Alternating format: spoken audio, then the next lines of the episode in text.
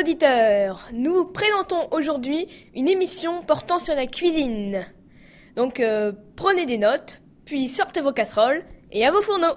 Ce mois-ci, l'ingrédient à l'honneur sera le potiron.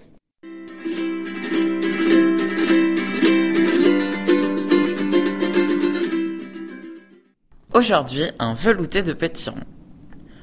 Pour ce faire, il vous faut un quart de potiron, 20 centilitres de crème liquide ou une boîte, du sel, du poivre et de la muscade, ainsi que de l'eau.